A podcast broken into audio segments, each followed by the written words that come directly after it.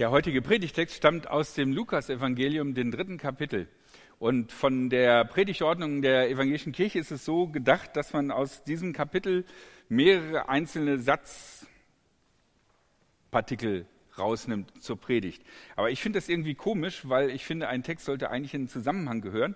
Deswegen werde ich predigen über die gesamte zusammenhängende Geschichte von 3 bis 18. Und da das relativ viel Text ist, habe ich gedacht, ich äh, teile das in kleine Stücke auf und ich bin dabei auf vier Gedanken gekommen, die ich euch mitgeben möchte. Und ich lese das erste Stück aus äh, dem Lukasevangelium, das ist ab Vers 3. Nun zog er, also Johannes, durch die ganze Gegend am Jordan und verkündete den Menschen, lasst euch taufen Ändert euer Leben. Gott wird eure Schuld vergeben. Genau so steht es im Buch Jesaja. Eine Stimme ertönt in der Wüste. Macht den Weg bereit für den Herrn, ebnet ihm die Straße. Jede Schlucht soll aufgefüllt werden und jeder Berg und jeder Hügel abgetragen. Was krumm ist, muss gerade werden und die unebenen Wege eben. Alle Welt soll sehen, dass Gott die Rettung bringt. Und mein erster Abschnitt wird überschrieben, endlich wieder ein Prophet. So ein richtiger, so ein richtiger Prophet. Je nach Datierung, wann man den letzten Propheten Israels datiert, sind es drei bis 450 Jahre her, dass es in Israel einen Propheten gegeben hat. Und ob dieser letzte Prophet Maleachi wirklich eine echte Person gewesen ist oder eine Schule von Theologen, das ist nicht so ganz klar, weil Maleachi gibt es nicht als Eigennamen und es bedeutet mein Prophet, mein Bote. Und jetzt ist endlich ein richtiger Prophet da, Johannes. Und das ist ein richtiger Prophet mit allen drum und dran. Er sieht abgefahren aus. Er trägt Kamelhaarklamotten. Er hat sich außerhalb der gesellschaftlichen Normen gestellt. Er isst wilden Honig und ist ungewaschen, was natürlich eine Zeichenhandlung ist. Und weil da was zu sehen und zu hören ist, strömen die Leute zu Johannes in die Wüste. Ich lese ein Stück weiter. Die Menschen kamen in Scharen zu Johannes heraus, um sich von ihm taufen zu lassen. Er sagte zu ihnen, ihr Schlangen, wie kommt ihr darauf, dass ihr dem bevorstehenden Gericht Gottes entkommen könnt? Zeigt durch euer Verhalten, dass ihr euer Leben wirklich ändern wollt. Und redet euch ja nicht ein, Abraham ist unser Vater. Denn ich sage euch, Gott kann diese Steine hier zu Kindern Abrahams machen. Die Axt ist schon an die Baumwurzel gesetzt. Und jeder Baum, der keine gute Frucht bringt, wird umgehauen und ins Feuer geworfen. Ja, der Johannes hat echt eine krasse Botschaft. Ne? Ändert euer Leben. Und äh, er hat auch eine ziemlich deutliche Sprache. Er beschimpft die eingebildeten Schriftgelehrten und legt sich auch mit der Frau des Königs an. Und die ist wirklich gefährlich. So wie damals bei Elias dem Propheten Elias und der Königin Isabel. Apropos Elias, sollte Elias nicht irgendwie nochmal wiederkommen, bevor der Messias kommt? Oder irgendjemand, der einen erinnert an Elias, an die alten Propheten? Und Johannes ist doch echt genauso, wie das im Buch Jesaja beschrieben wird. Und dann Leuten, laufen also die Leute in Scharen herbei. Obwohl sie eigentlich in die Synagoge gehen könnten oder in den Tempel, gehen sie in die Wüste sogar Pharisäer und Schriftgelehrte kommen. Was ist das Außergewöhnliche an dieser Predigt des Johannes? Er macht den Menschen klar, dass es nicht mehr so weitergeht wie bisher. Gehorsam gegenüber Gottes Willen tut Not. Und ich glaube, das ist eine Frage, die uns auch heute beschäftigt. Viele Christen sind entsetzt über den Zustand der Welt aus verschiedenen Gründen. Viele sind verängstigt darüber, dass sie sehen, wie wenig Glaube noch hochgehalten wird, wie viele Witze man über Gott machen darf, wie ungläubig die Menschen in der Kirche zu sein scheinen. Und in diese verrückte, sündige Zeit damals und vielleicht auch heute, spricht der Prophet Johannes mit aller Macht hinein. Die Leute fragten Johannes, ja, was sollen wir denn tun? Er antwortete ihnen, wer zwei Hemden hat, soll dem eins geben, der keins hat. Und wer etwas zu essen hat, soll entsprechend handeln. Es kamen aber auch Zolleinnehmer, um sich taufen zu lassen. Die fragten ihn, Lehrer, was sollen wir tun? Er antwortete ihnen, verlangt nicht mehr, als in euren Vorschriften steht. Es fragten ihn aber auch Soldaten, was sollen wir tun? Johannes antwortete ihnen, misshandelt und erpresst niemanden und gebt euch mit eurem Sold zufrieden. Mein nächster Gedanke, die krasse Botschaft des Johannes. Was würdet ihr antworten, wenn Leute euch fragen würden, was ist das Wichtigste, was Gott jetzt momentan von uns möchte? Was müsste man tun, um dem Gericht Gottes zu entgehen? Bei Johannes ist es ganz deutlich. Wer zwei Hemden hat, soll dem eins geben, der keins hat. Und wer etwas zu essen hat, soll entsprechend handeln. Wer hat mindestens zwei Hemden zu Hause im Schrank?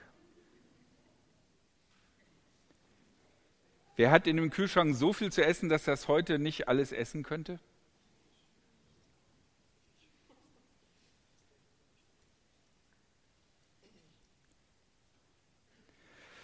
Na gut, soziales Handeln, das kennen wir. Teilt, seid nett, gebt was ab. Das ist bei denen, die sich schön zu Kirchen halten, ist das nochmal sozusagen das extra drauf. Ne, wenn du schon regelmäßig zur Kirche gehst, dann kannst du auch mal nochmal was abgeben. Zum Beispiel in der Kollekte oder wenn du irgendjemanden siehst, der was braucht. Aber wie sieht es jetzt mit richtigen Sündern aus? Was verlangt Johannes von denen, von so Leuten, mit denen man nichts zu tun haben will und die eigentlich aus den Gemeinden ausgeschlossen sind, weil sie so schlimm sündigen? Es kamen aber auch Zolleinnehmer, um sich taufen zu lassen. Da fragte er ihn, Lehrer, was sollen wir tun? Er antwortete ihnen, verlangt nicht mehr, als in den Vorschriften steht. Es fragten ihn aber auch Soldaten, und wir, was sollen wir tun? Und Johannes antwortete, misshandelt und erpresst niemanden. Und gebt euch mit eurem Sold zufrieden. Also ich hätte ja bei Soldaten gedacht, dass da irgendwie eine andere Botschaft kommt. Schmiedet eure Maschinengewehre zu Flugscharen um oder so. Aber stattdessen sagt Johannes, äh, misshandelt und erpresst niemanden und gebt euch mit dem Soll zufrieden. Und eigentlich eine ähnliche Idee auch bei den Zolleinnehmern.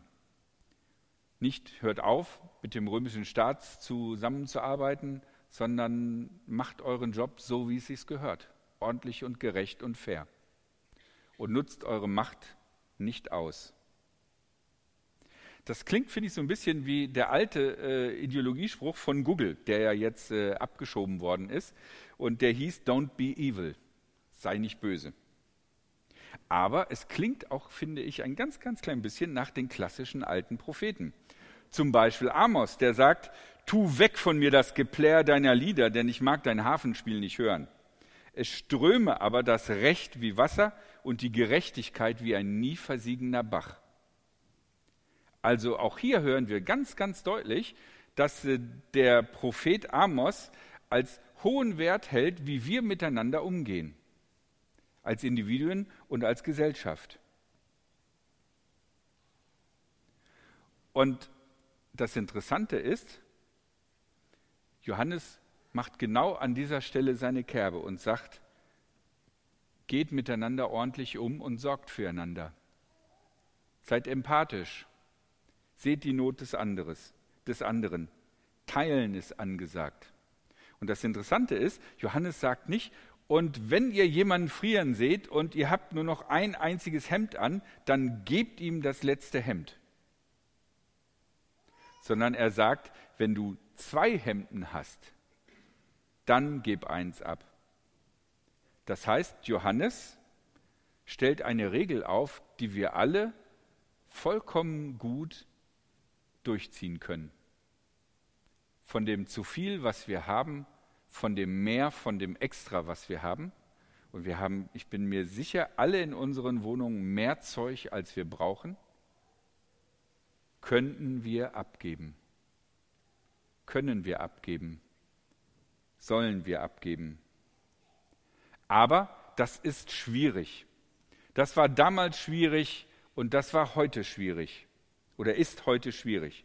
Und heute ist es, glaube ich, für uns noch schwieriger, weil unser ganzes Wirtschaftssystem und deswegen alles, worin wir leben, von kleiner Geburt an bis ins Seniorenalter, werden wir bombardiert mit der Idee, du hast zu wenig, dir fehlt noch was. Du kannst die Mode von letztem Jahr nicht tragen, du musst dir die neuen Sachen kaufen. Es gibt eine neue Applikation für deine Uhr, für deine Smart-Uhr, aber die kannst du nur machen, wenn du die neue Uhr hast. Und deine Wohnung ist zu klein, du bräuchtest eine größere Wohnung, damit du mehr Zeug reintun kannst. Es ist eine grundlegende Ideologie, der wir komplett ununterbrochen ausgesetzt sind. Du hast zu wenig, dir fehlt was.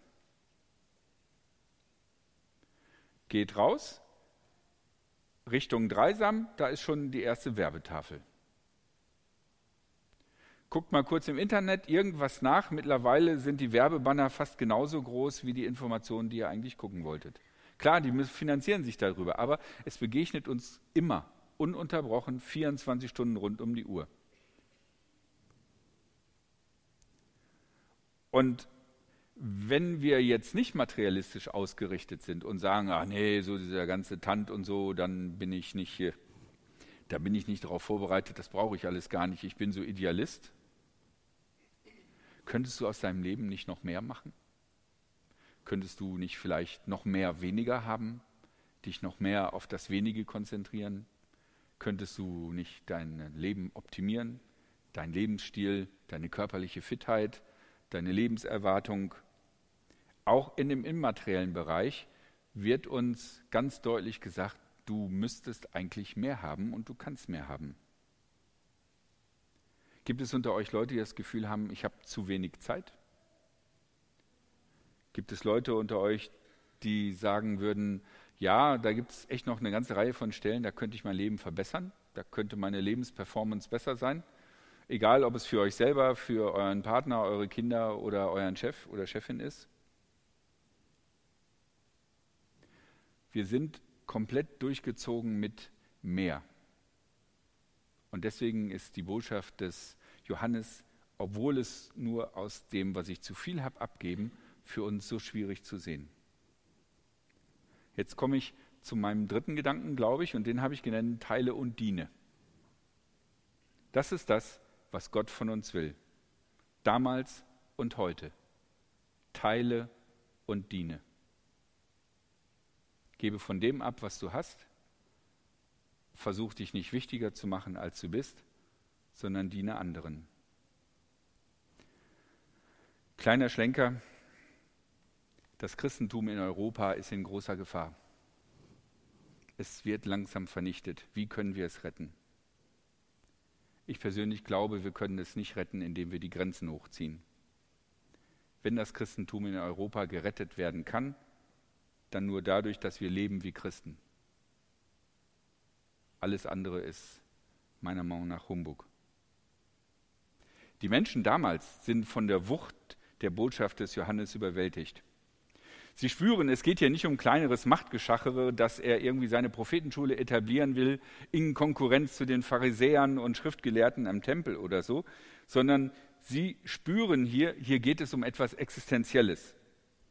Johannes hat eine Botschaft und eine Vision, die größer ist als er selbst. Die größer ist als sein eigenes individuelles persönliches Wohl und die größer ist und bedeutender ist als sein eigenes Leben.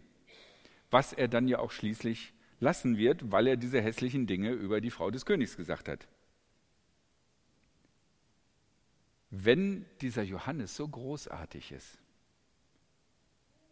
könnte er dann nicht auch? Könnte er nicht sogar?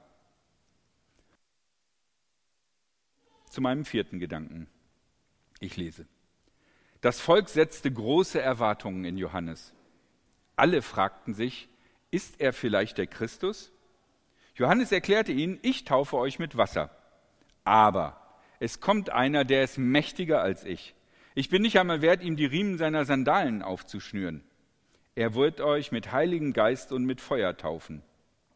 Er hat die Worfschaufel in seiner Hand. Er wird sein Getreide gründlich reinigen. Den Weizen wird er in seine Scheune bringen, aber das Stroh wird er in einem Feuer verbrennen, das nicht ausgeht. Mit diesen und vielen anderen Worten rüttelte Johannes das Volk auf und verkündete so die gute Nachricht. Und in diesem gesamten Text und besonders hier wird deutlich, wer Johannes ist. Es wird deutlich, was ihn ausmacht. Seine Loyalität gehört Gott. Es geht ihm nicht um sich selbst, sondern es geht ihm darum, dass der Weg Gottes geschieht.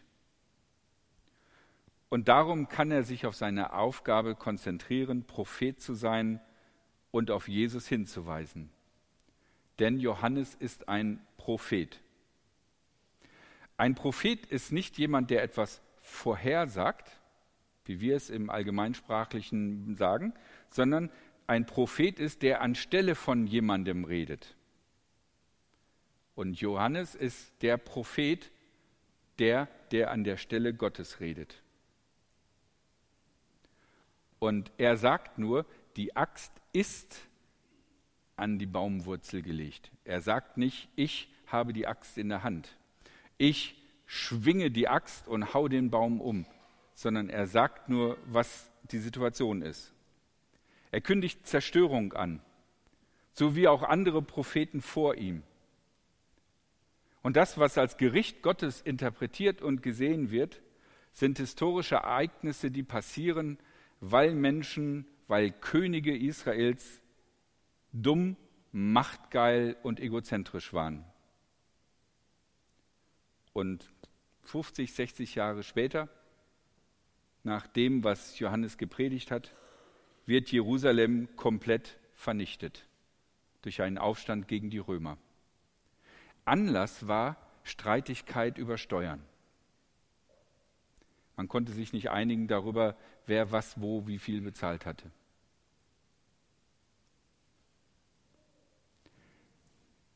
Das ist die Botschaft des Johannes. Diese Botschaft ist herausfordernd, aber sie ist nicht revolutionär, sondern sie ist in dem Rahmen dessen, was im Alten Testament gepredigt wird. Das ist anders als Jesus. Jesus fordert uns ganz anders heraus. Während Johannes zu den Soldaten sagt, hier, macht keine Schweinereien, macht einen ordentlichen Job als Soldat, sagt Jesus, liebet eure Feinde. Da unterscheidet sich Johannes und Jesus ganz deutlich. Jesus tritt mit einer anderen Autorität auf und hat eine Vision, eine Botschaft, die noch mal größer und die noch mal weitergeht. Und das sagt Johannes auch ganz deutlich, während er sagt, die Axt ist an den Baum gelegt, das heißt, er berichtet nur, was da ist, aber er sagt nicht, er tut etwas, sagt er von Jesus, dass Jesus die Worfschaufel in der Hand hat. Und dann habe ich überlegt, wie könnte ich euch am leichtesten erklären, wie eine Worfschaufel funktioniert. Und jetzt ist es total windig draußen und leider haben wir diesen Wind nicht hier drin. Deswegen habe ich da etwas vorbereitet bräuchte am besten eine Person, die mir hilft. Wer ist mutig? Du würdest mir helfen? Super, vielen Dank. Du bist der Wind, genau. Oder du machst Wind. Ja, no, no, no. Ich wollte schon immer mal Wind in der Predigt machen. Manche sagen ja, Predigt ist ja nur Wind. Pass auf, wir machen das da vorne, weil ich glaube, da kann man die Schweinereien, die wir machen, leichter wegmachen. Okay? So. Okay, dann habe ich hier ähm,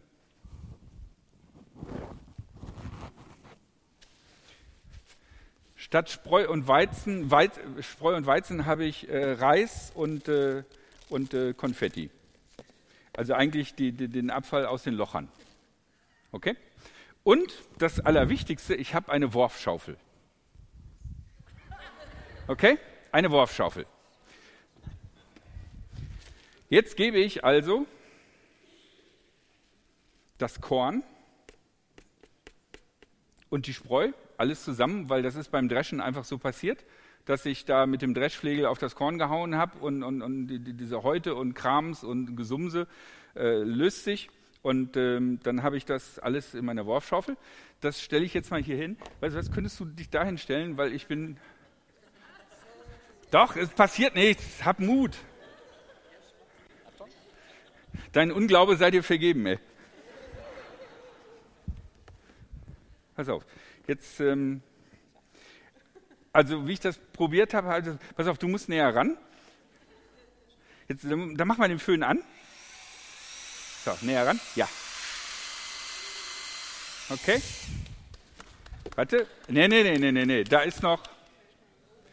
Jetzt guck mal hier, siehst du hier, es sind ganz wenige Reiskörner, ne? Es sind wirklich wenige Reiskörner. Versuchen wir es nochmal einen zweiten Durchgang, weil das will noch keiner essen, ne?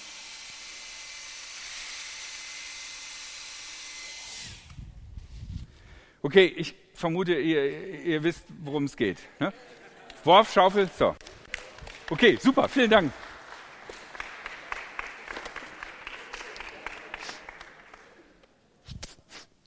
Ja, es, es, es gibt viele Bilder und, und viele Leute fragen sich, ähm, Jesus ist der, der liebt und der so voll krass voll Liebe ist und so, und dann kann er aber die einen wegschmeißen und die anderen in den Himmel tun. Äh, wie, wie, wie soll das funktionieren, wenn er doch so voll Liebe ist? Weil wir selber sind ja aufgerufen, die Leute, von denen wir denken, nee, die machen echt alles falsch, die trotzdem zu lieben, zum Beispiel unsere Feinde. Wobei, na, das sage ich lieber jetzt nicht. Ähm, Spreu ist Spreu. Ich meine, was willst du mit Spreu machen? Willst du dich jetzt zwingen, das zu essen? Nur weil du denkst, ach Mensch, die Spreu, hm, ist fies, die Spreu wegzuschmeißen und die vom Winde verwehen zu lassen, ist nicht okay. Willst du das deswegen essen? Eigentlich nicht, das macht keinen Sinn. Es ist einfach sinnlos, weil es ist Spreu. Es ist etwas, was seine Bedeutung für die Ernährung verloren hat. Es hat keine Substanz, keinen Nährwert. Wenn wir Menschen ohne Gott leben, dann verlieren wir unsere innerste Substanz, weil wir ein Gegenüber zu Gott sind. Und wenn wir nicht mehr als Gegenüber zu Gott leben, verlieren wir essentielle Bestandteile unserer Existenz, unseres Sinnes, unserer Bestimmung. Und wir machen uns selbst zu Spreu, weil wir für die Welt nicht mehr nahrhaft werden, sondern weil wir uns von der Welt einfach ernähren und die Kraft und die Lebenskraft aus dieser Welt ziehen. So würde ich verstehen, ist das gemeint, wenn es heißt, Jesus äh, hat die Worfschaufel in der Hand. Okay, jetzt müssen wir noch gucken, wie wir das gleich wieder wegmachen und so, weil ich brauche das noch für den zweiten Gottesdienst. Ähm, wir wollen uns eine Zeit nehmen, Gott zu loben. Und das Musikteam hat mancherlei Lieder vorbereitet. Wir werden das dann abschließen mit einer kleinen Gebetszeit für die Gemeinde. Und äh, vielleicht gibt es ähm, eine Sache, wo ihr gerne mit jemand anders für beten wollt, weil ihr spürt, ich fühle mich alleine sehr einsam beim Beten oder ich habe Schwierigkeiten, das zu formulieren und ich wäre froh, wenn jemand anders das mit mir macht. Dann gibt es dazu jetzt Gelegenheit. Die Tür unter der Treppe, wenn ihr durch diese Tür geht, ist genau auf der anderen Seite die Empore vom Paulussaal und dort ist eine Tür offen und dort ist das Gebetsteam. Und das Gebetsteam sind die Andrea heute und die Hanna. Die beiden. Die beiden stehen da gleich, warten auf euch und sind bereit, mit euch gemeinsam zu beten. Falls die Tür auf der anderen Seite, der, äh, wo der Paulussaal ist, zu sein sollte, liegt das daran, dass die gerade mit jemandem beten, dann müsst ihr einfach einen Augenblick warten. Okay? Und jetzt fangen wir einfach an mit den Liedern und ich versuche das schon mal ein bisschen zusammenzufegen, irgendwie, damit das nicht noch irgendwie wegweht. Also lasst euch nicht von mir irritieren.